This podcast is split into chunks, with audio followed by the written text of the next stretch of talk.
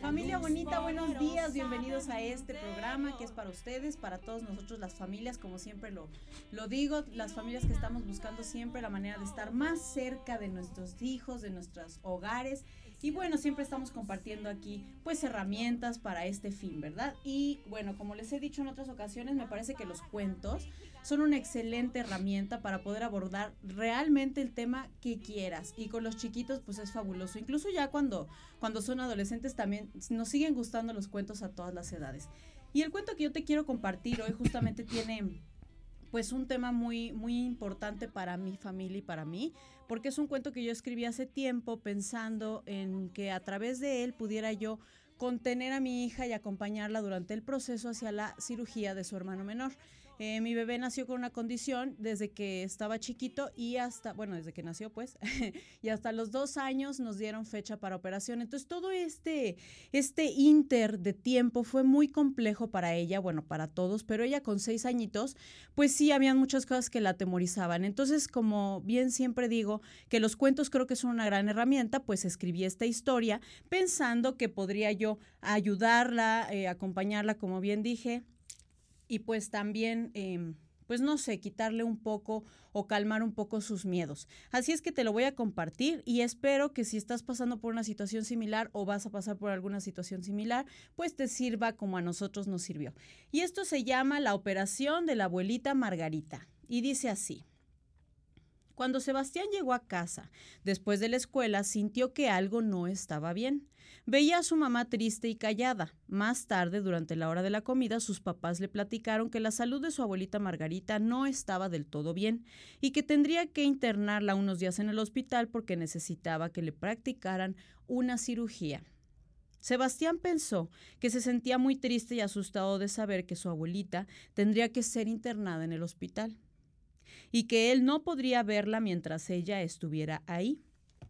Después de unos días, la mamá de Sebastián le dijo que su abuelita ya se encontraba en casa y que por la tarde irían a visitarla.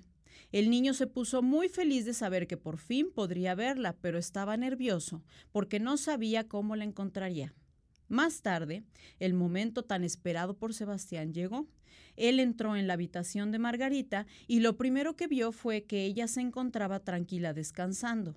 Se acercó y le dijo al oído, tranquilamente y en silencio, así muy bajito, ¿sentiste miedo?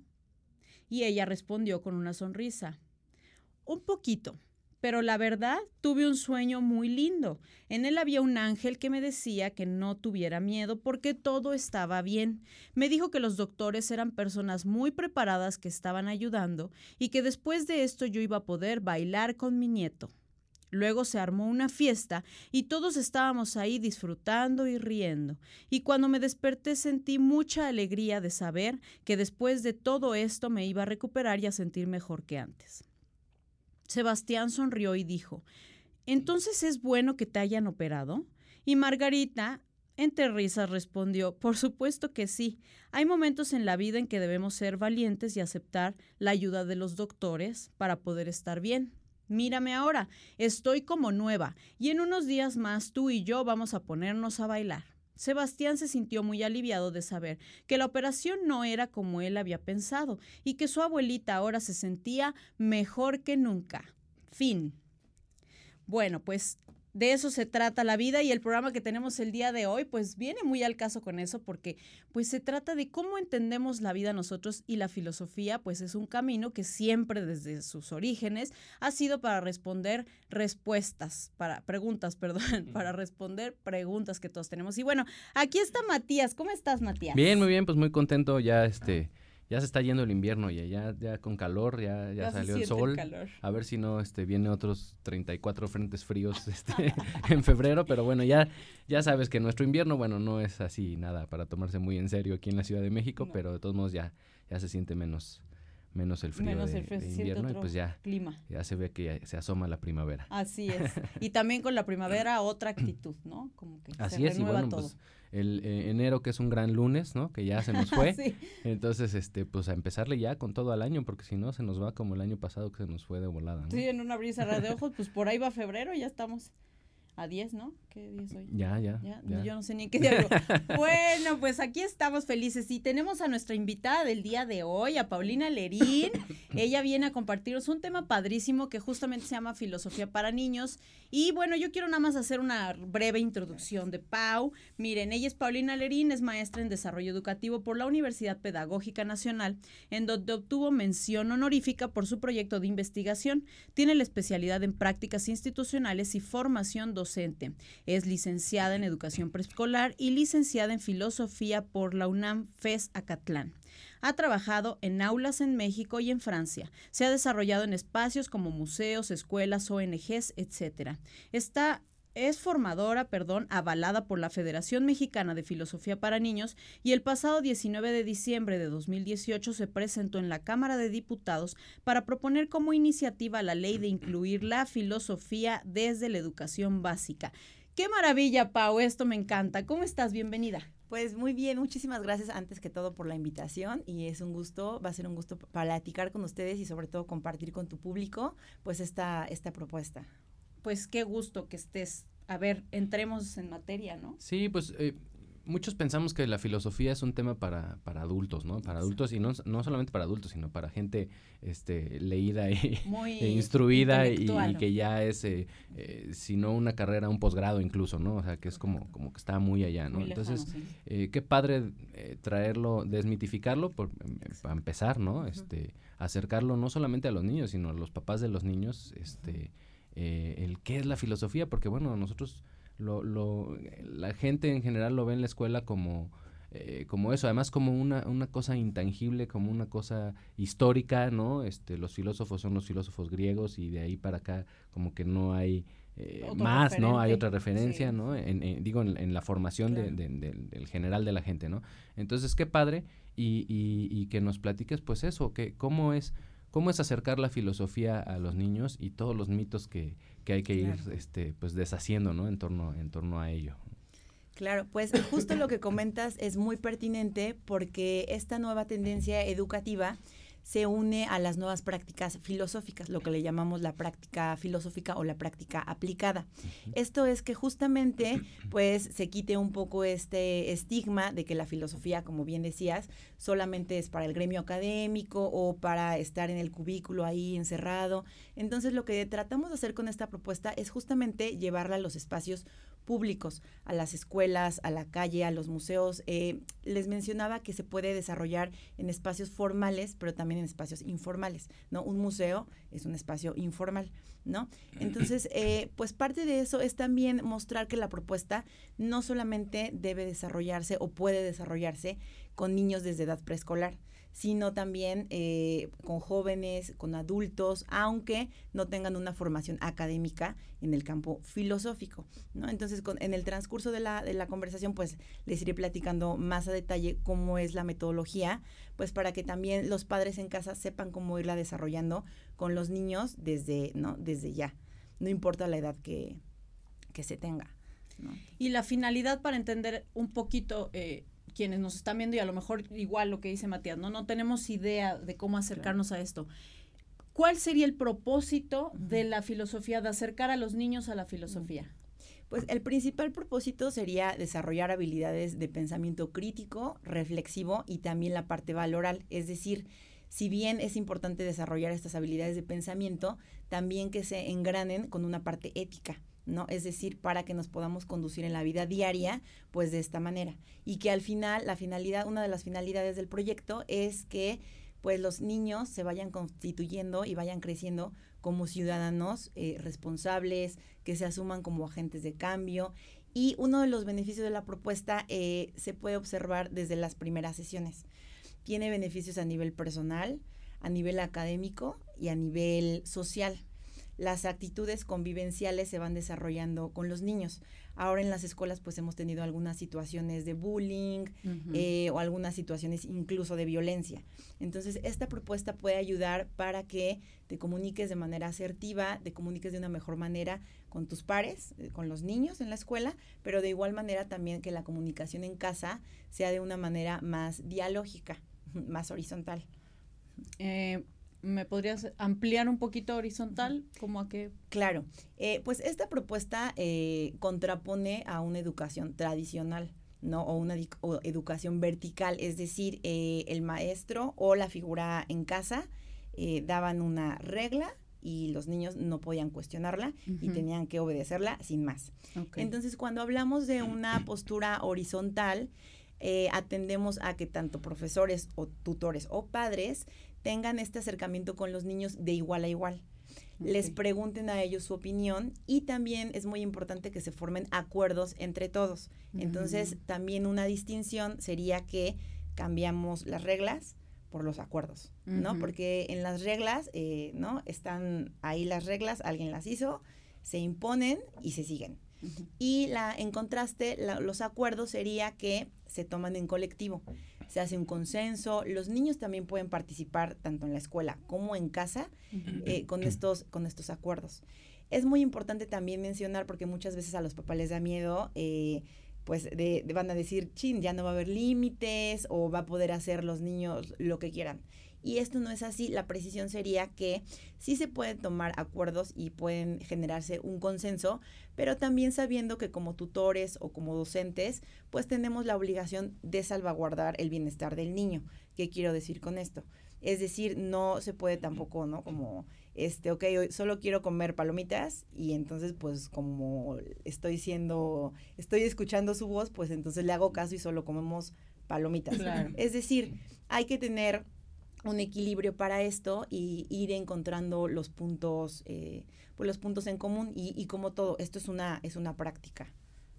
Pero qué importante porque eh, nosotros llegamos, eh, en, digamos, en este país llegamos hasta la preparatoria a enfrentarnos a una materia como ética o como lógica, ¿no? Claro.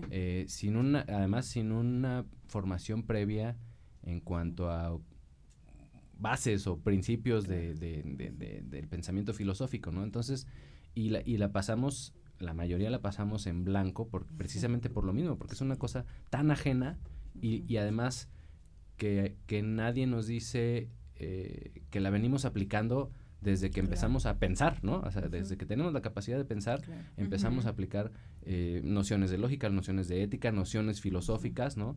Pero nadie nos da la guía para aterrizar eso y para, para hacerlo parte de nuestra vida. Es como, eh, como si no tuviéramos eh, educación física en la primaria, ¿no? Que te dijeran, no, no, no, los niños no pueden ni correr, ni brincar, ni saltar, hasta que no lleguen a la prepa y sepan qué deporte van a, quieren, quieren elegir, ¿no? Entonces, qué importante y qué...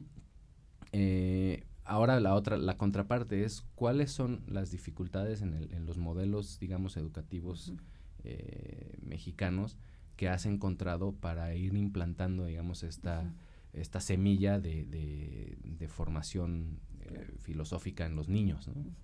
Pues mira, tu comentario es muy, eh, muy acertado. Justamente eh, hay que tener, hay que considerar ciertas condiciones para que, como bien dices, pueda llevarse a cabo esta propuesta, tanto en la escuela, en otros espacios o en casa. ¿Cuáles serían esas condiciones de posibilidad que nos permitirían que esta propuesta se llevara a cabo? ¿no? Una de ellas sería eh, pues el modelo horizontal, ¿no? Es decir, que entablemos el diálogo, que establezcamos los acuerdos, que se vaya generando una atmósfera y un ambiente donde los niños sepan que están en un lugar seguro, en donde pueden expresar sus ideas y que además van a ser respetadas. El disenso también es parte de esta propuesta, es decir, sí podemos formar acuerdos, votamos en plenaria, pero también tengo la posibilidad de estar en desacuerdo con lo que me está expresando eh, mi compañero o con lo que está expresando en casa. Esto se tiene que hacer también de manera muy respetuosa, entonces todo este clima se va estableciendo y se va formando. Eh, muchas veces también eh, nos han enseñado a que decir eh, estar en una postura contraria, que de alguna manera está como juzgado como malo o como que soy crítico. Pero también es importante mencionar que el ser crítico tiene que ver con una raíz de creación. Es decir, yo puedo crear una idea distinta, puedo crear una propuesta distinta y también esto va muy enfocado a eh, buscar soluciones. ¿no? Entonces también eh, es una característica de los agentes de cambio. Ahora bien, em, con respecto al marco legal, el pasado 15 de mayo del 2019, justamente se hicieron unas reformas en nuestra constitución en, al artículo tercero. Ya está incluida la filosofía como tal en el, en el artículo tercero a partir del, del año pasado.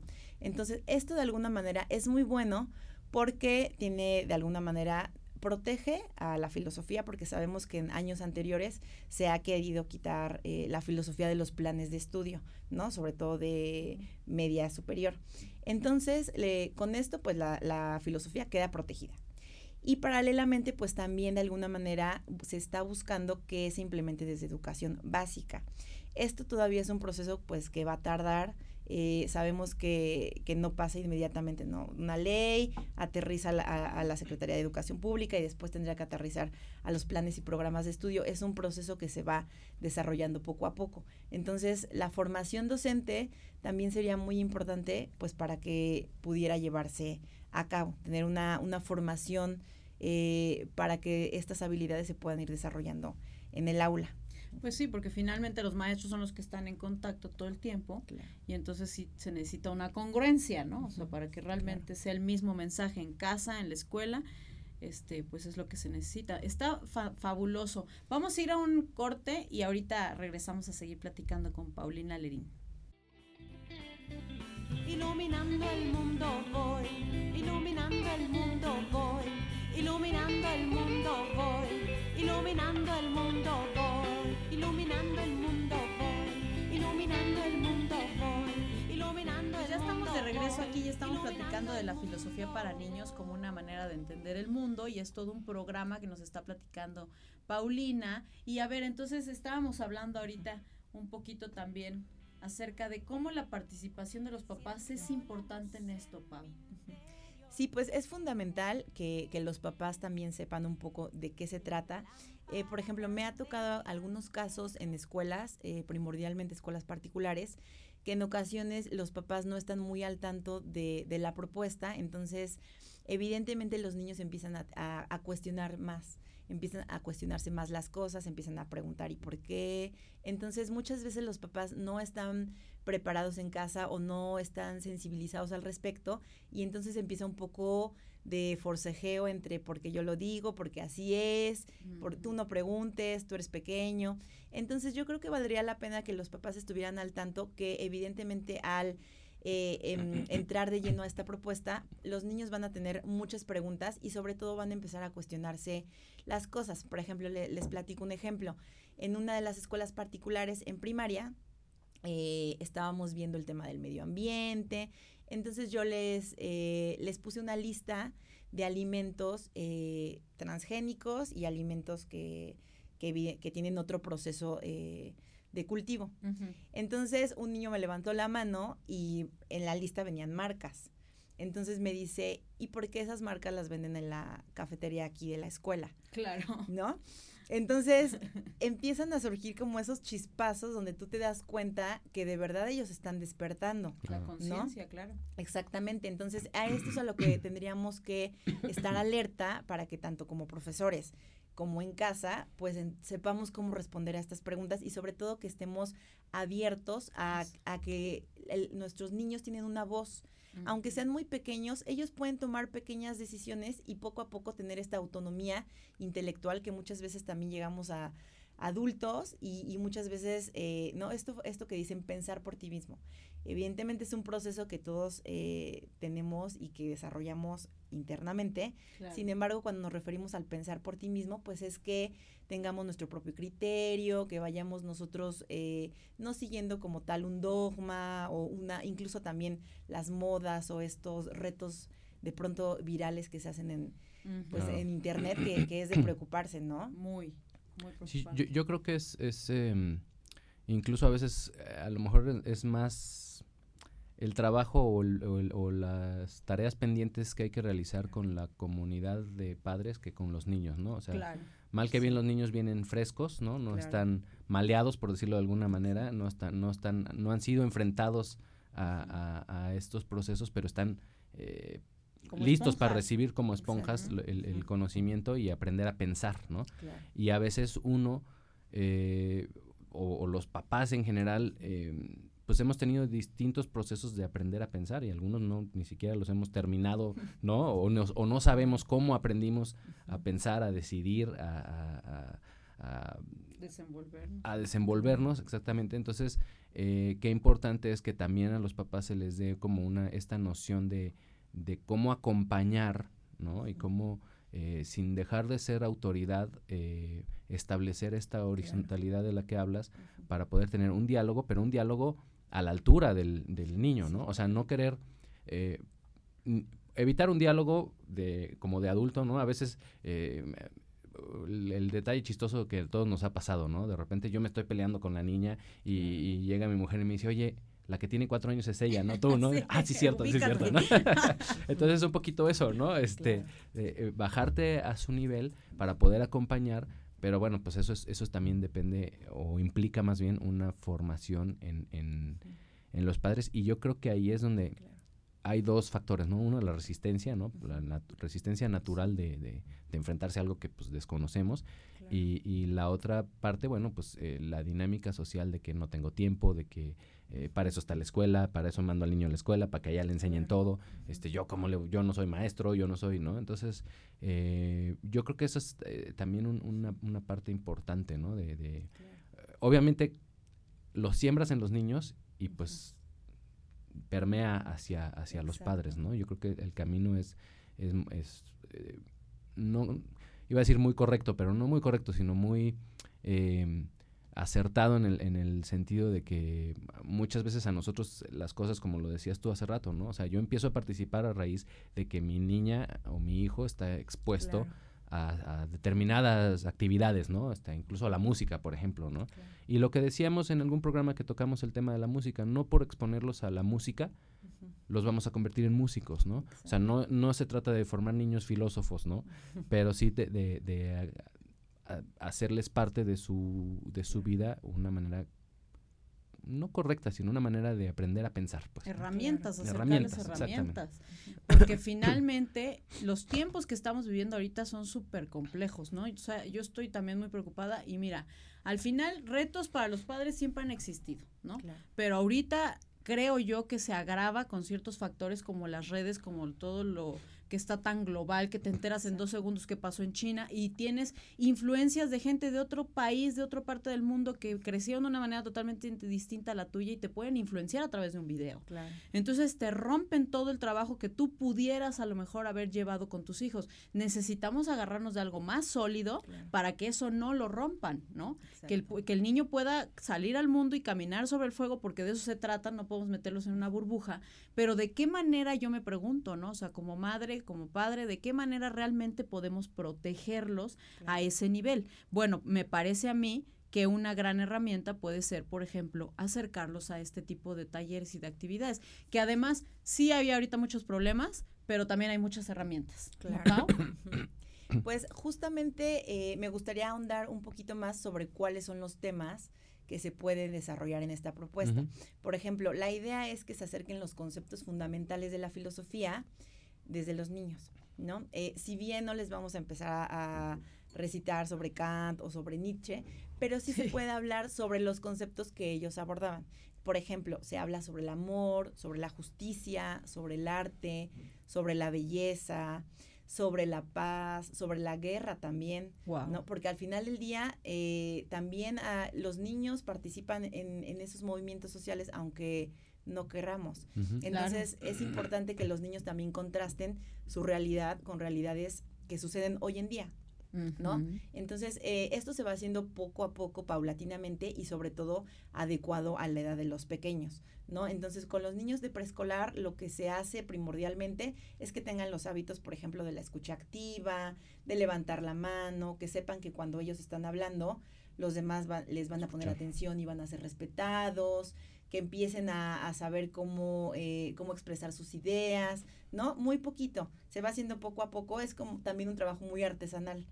Entonces, posteriormente, conforme van avanzando en la propuesta, pues se puede ir viendo cómo van desarrollando sus, sus habilidades tanto del lenguaje, también hacemos eh, el pensamiento a través de la, de, la escritura, entonces también se puede ver cómo, cómo avanzan en ello. Al final del día yo creo que esta propuesta es transversal y se pueden abordar muchos temas eh, con este, pues con estos detonadores y también la parte académica pues se va se va incrementando. ¿No? Porque ya, ya se refuerza. claro, exactamente. Tenemos creo que unas fotos que nos compartiste, no sé si nos puedan ayudar a ponerlas ahorita, eh, porque está muy bonito. A ver, platícanos más o menos cómo se lleva a cabo la dinámica de una sesión. Mira, una sesión de filosofía para niños eh, involucra varios momentos. Eh, Matthew Lipman, que es el fundador de la propuesta, un filósofo americano, desarrolla esta propuesta a finales de los años 60.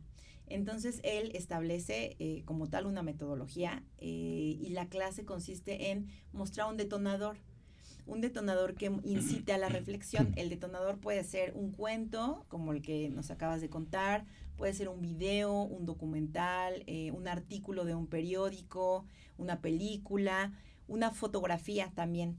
Entonces se les muestra a los niños este detonador y a partir de eso se establece un tema, por ejemplo, mm. eh, la justicia, ¿no? Y a lo mejor yo les muestro una foto que tenga que ver con ese tema y entonces eh, se les muestra la foto, la van observando y ellos comienzan a, a, decir lo que piensan al respecto, empiezan a dar sus puntos de vista. Es importante que, que, aprendan a argumentar, a dar hipótesis, ¿no? A establecer sus ideas con claridad, a refutar ideas. Claro. Y esto se va haciendo paulatinamente.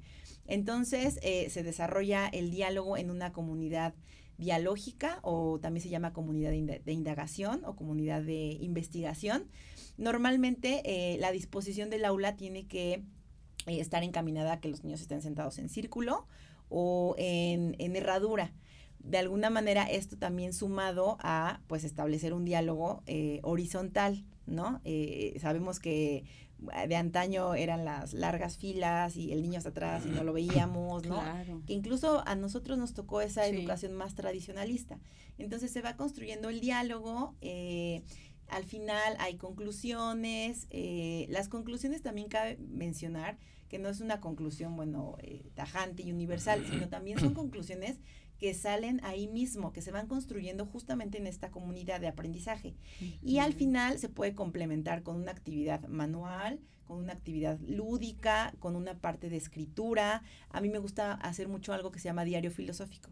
Entonces al final hacen una reflexión escrita y esto también ayuda a que los niños que a veces son muy tímidos o que no les gusta expresarse, lo escriban ahí y al final lo pueden leer.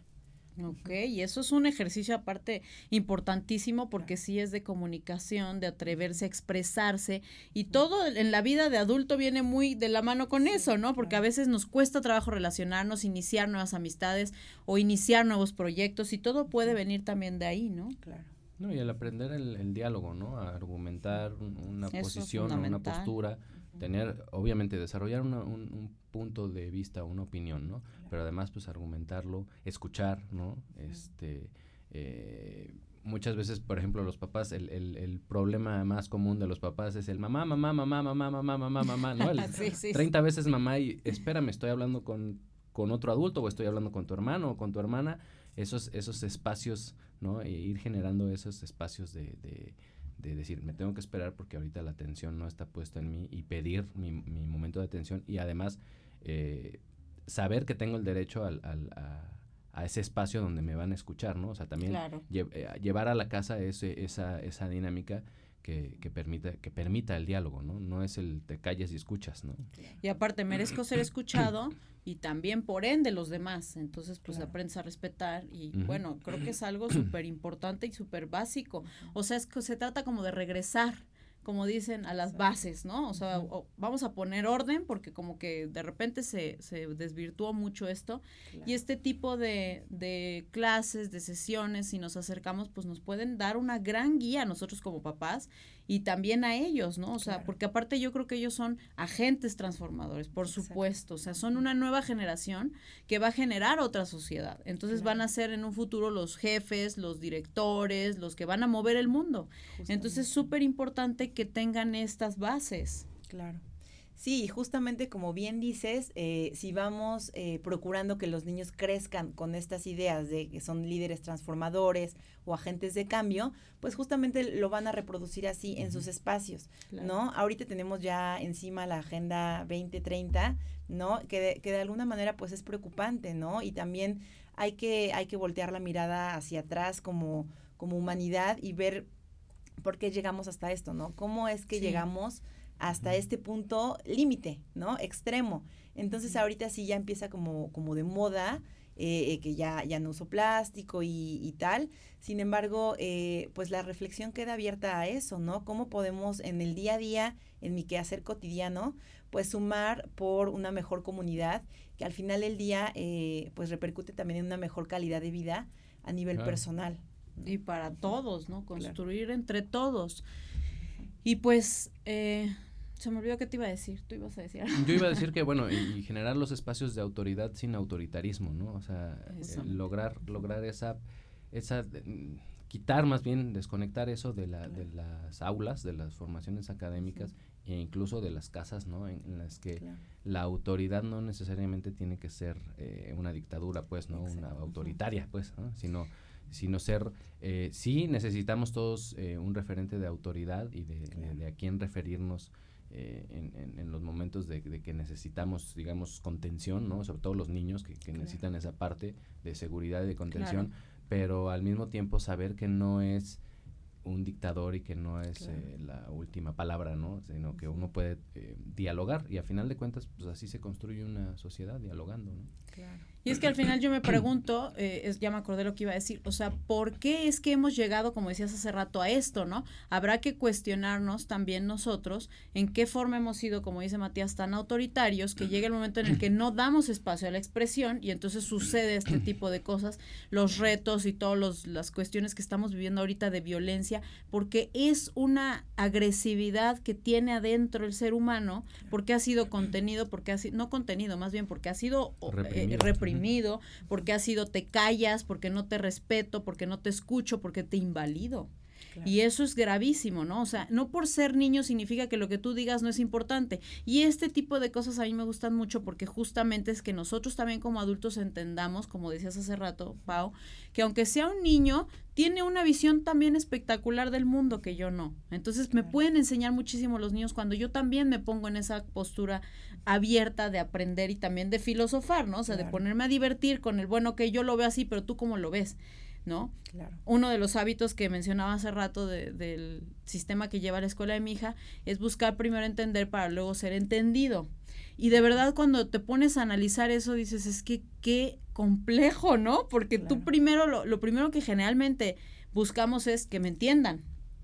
Y cuando tú con un niño de seis años le dices, o de cinco, o de la edad que tenga, le dices, a ver, te voy a entender primero a ti es impresionante el resultado, ¿no? O sea, yo lo he experimentado y me he dado cuenta la diferencia de el antes y el después de yo empezar a hacer eso. Entonces sí es, creo que es muy importante validar lo que dicen, lo que piensan y lo, y lo que quieren hacer nuestros niños. Claro. Sí, pues esto que, comentas tiene, tiene tienes mucha razón. El, eh, Matthew Lipman, el fundador de la propuesta, maneja un término que es el caring thinking, que de alguna manera tiene una un doble sentido, ¿no? Por una parte sería este pensamiento cuidadoso, eh, cauteloso, voy eh, pensando poco a poco, paulatinamente, para irme acercando a, ¿no? a, que, a que mi pensamiento esté eh, construido de una mejor manera, mejor articulado, pero también tiene un sentido de que me preocupo por el pensamiento del otro, ¿no? Porque esta propuesta al final del día cada quien piensa por sí mismo, pero lo hacemos acompañados en la comunidad de diálogo. Entonces, justamente eh, esto de voltear a ver al otro, de entenderme para poderme poner en los zapatos del, del, otro, de mi hijo, de mi sobrino, de mis alumnos, pues es muy valioso, ¿no? Es, es una propuesta que yo creo que tiene un alcance muy lindo, justamente porque no eh, se puede aplicar en cualquier espacio y a cualquier edad. ¿No? Los padres también pueden acercarse a los cafés filosóficos que se, que se desarrollan actualmente en nuestra ciudad. Entonces también podría ser una manera de empezar a entrar en contacto pues con esta propuesta y al final ayudar de una manera más asertiva a sus hijos en casa. Sí, yo, te iba a comentar eso, que yo creo que cualquier persona que se vea enfrentada eh, simplemente al hecho de, de tener que detenerse un momento a buscar argumentos para respaldar un pensamiento o una posición que tenga, ya estás del otro lado, ¿no? Porque incluso eso puede llevar a esa persona a que cambie de opinión, a decir, no es viable. A ver, pues lo que estoy pensando, pues no tengo, no, o sea, no tengo cómo, cómo sustentarlo, cómo, cómo argumentarlo, ah, pues estoy equivocado, ¿no? O sea, ya nada más enfrentar a una persona a eso, a, detenerse un momento antes de, de querer imponer una posición, ¿no? Claro. Este, ya nos lleva a otro, a otro momento, a otro a otra sociedad, ¿no? Y, y, como decías, lo que necesitamos en, en, estos términos de sociedad es eso, una pequeña pausa antes de este echar un tweet, este, así como está acostumbrado nuestro este vecino del norte, ¿no? Este, a, detenerse, pensar un momento. Sí. Y, y, no por suavizar las cosas, a lo mejor lo que tienes que decir es muy fuerte y muy contundente y muy importante y muy urgente, pero si, lo, si le pones bien los zapatos, pues camina, ¿no? Claro. Lo sustentas, pues sí. Vamos a ir a otro corte, se nos está yendo rapidísimo el tiempo. Las redes sociales este, de aquí del canal son arroba MMUTV en Facebook, en Instagram, Twitter, Spotify, todas las, las redes. Y también tus redes, Matías. Yo estoy como Matías Carvajal Músico, principalmente en Instagram y en Facebook. Y también compártenos, por favor, Pau, tus redes. Sí, mis redes sería Twitter, arroba paulerín, con doble N de niño al final. Ok, para que se empiecen a acercar a ver todo lo padre que tiene Paulina para ustedes y para nosotros. Bueno, vamos a un corte y regresamos. Soy, y le digo adiós a la tristeza,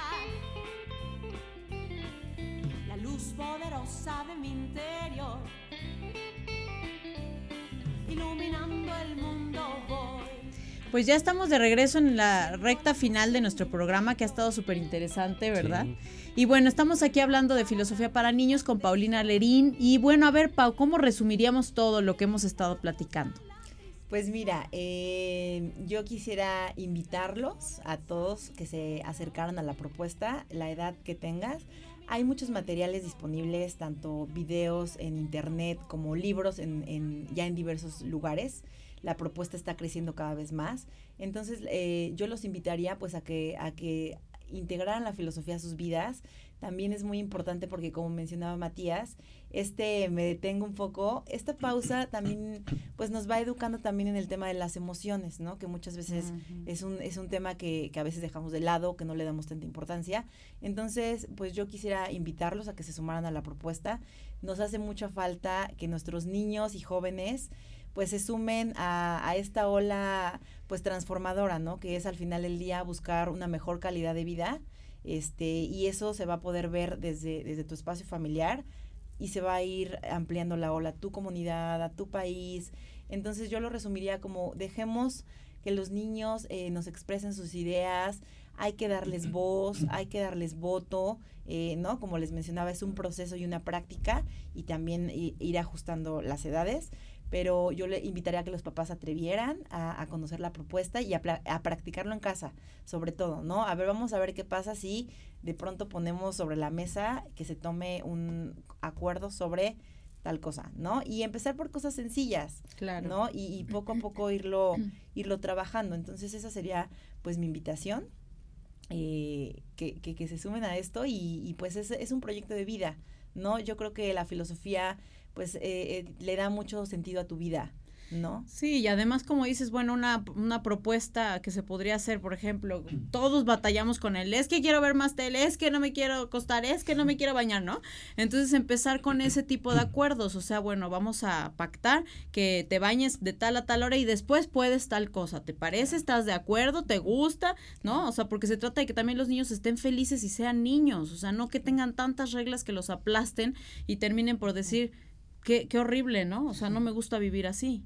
No, y, y, y, tan importante que es que aprendan a que las decisiones que toman eh, tienen consecuencias ¿no? positivas y negativas eh, y, y, enfrentarlos, o sea, a final de cuentas lo que, lo que como padres idealmente queremos es, es, es formar personas que puedan ser individuos y estar independientes, ¿no? O sea, que no estén todo el día eh, cuidados. Hay, hay, hay papás sobreprotectores que todo el tiempo están cuidando, ¿no? Entonces, eh, si tú no quieres que tu hijo se caiga de las escaleras, enséñale a subir las escaleras, no se las prohíbas, ¿no? Claro. Entonces, eh, es un poquito eso, enséñale a pensar, enséñale a decidir, enséñale a, a, ser independiente también eh, emocional y mentalmente para que no te tengas que preocupar por, por porque vaya a sufrir obviamente todos tenemos que enfrentarnos al, mundo y a las emociones y a, las, a todo, ¿no? Pero, pero si le das todas las herramientas y todas las armas, ya no estás, ya no tienes que estar ahí todo el tiempo cuidándolo y tampoco tienes que evitarle pues el mundo, ¿no? Entonces eso es, eso es yo creo que lo, lo protegerlo del mundo, lo importante de, de, de, esta, de esta parte, ¿no? Así como emocionalmente, pues mentalmente también prepararlos, ¿no? Y, y a ver, ¿qué pasa si, si, si yo soy un papá y, dónde puedo encontrar así eh, de primera mano eh, información para, para, empezar a entrarle a esto con, con mi hijo, con mi hija, eh, preescolar, vamos a decir, porque bueno, estamos, estamos en, en, más o menos en el mismo canal aquí de, de, de edades, ¿no? Entre, entre los 3 y los 6, 7 años, ¿no? Claro, pues lo primero que yo le sugeriría es que se acerquen a la página de la Federación Mexicana de Filosofía para Niños. Ahí eh, hay un listado de todos los formadores avalados en toda la República Mexicana y también de los centros o de las escuelas que están avaladas ah, y afiliadas a esta propuesta. Entonces, de primera mano sería eso, ¿no? Es la única institución en México que, que certifica a los formadores y que, se, y que avala la propuesta. ¿Y cuál es la página? Es eh, www Federación eh, Mexicana para Niños. La de filosofía para niños. de filosofía para niños. Si no, en Google, ahí la ¿no? Federación Mexicana de, filosofía, para, niños. Y de cualquier manera tú estás certificada también. Entonces, para quien esté en la Ciudad de México, se pueden acercar contigo, ¿no? Claro. Tienes espacios. ¿Nos podrías brindar, por favor, tu teléfono, tu correo? Claro.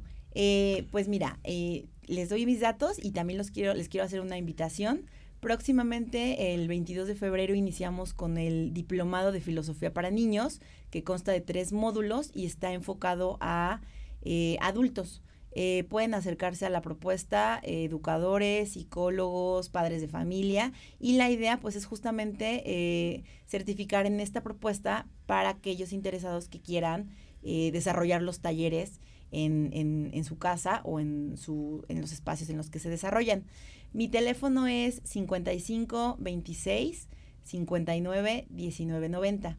Mi correo electrónico es paulerin con doble n de niño al final arroba hotmail.com. Y pues eh, invitarlos a que, a, que, a que nos sigan, a que se sumen a esta propuesta y que, y que se acerquen con, con los formadores que están avalados. Sí, eso sí, ¿no? Siempre obviamente la fuente eh, correcta. Bueno, pues ya se nos está yendo el tiempo, pues sí, hay que tomar muy en cuenta esto. Yo quisiera, yo leí una frase esta semana en las redes que me encantó y que tiene todo el sentido con lo que estamos diciendo y sí quisiera mencionarla. Eh, decía, educa a tus hijos con tanto amor y tanto respeto que cuando reciban otra cosa de alguien más no les sea normal, ¿no? Dices, wow, ¿cómo? Porque a veces nos preguntamos, ¿cómo puedo hacer para que no se deje molestar, para que no se deje pegar, insultar? Bueno, pues tratándolos nosotros con respeto, ¿no? O sea, si yo lo insulto todo el tiempo y le digo eres un menso y no sé qué y a, y a puro sape me lo traigo, pues lógico, él va a decir, no, pues eso es lo mío, ¿no? O sea, a mí a puro sape porque si no, no entiendo. Y parece algo muy, eh, pues como que, ay, no es cierto, pero yo creo que es totalmente cierto.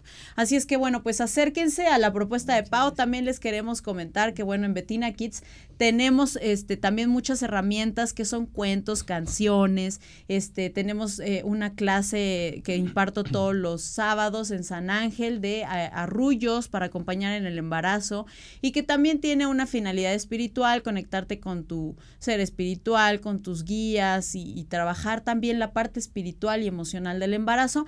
Así es que bueno, acércate también a Betina Kids y ahí tienes muchas herramientas, acérquense a Pau, ahí están los datos, está también la página arroba Betina Kids TV. Y em, bueno, pues nos vemos a la próxima. ¿No, Matías? Nos vemos a la próxima. En mis redes, pues ya saben, Matías Carvajal Músico, ahí estoy en Facebook e Instagram. Y bueno, em, recordar nada más que somos cuerpo, mente y espíritu y las tres cosas eh, hay que atenderlas, ¿no? Sí, hay que tener equilibrio en eso. Y las redes de Mood TV otra vez es MMood TV en todas las redes sociales. Encuentran, sigan a Mood TV. Hay muchos programas, muchos contenidos muy padres en esta televisora, este, por Facebook. Y bueno, pues aquí nos seguimos viendo. Muchas gracias, Pau, por aceptar la invitación y por la contribución tan, tan linda que haces al programa. No, al contrario, muchísimas gracias. Gracias. Nos vemos la próxima semana.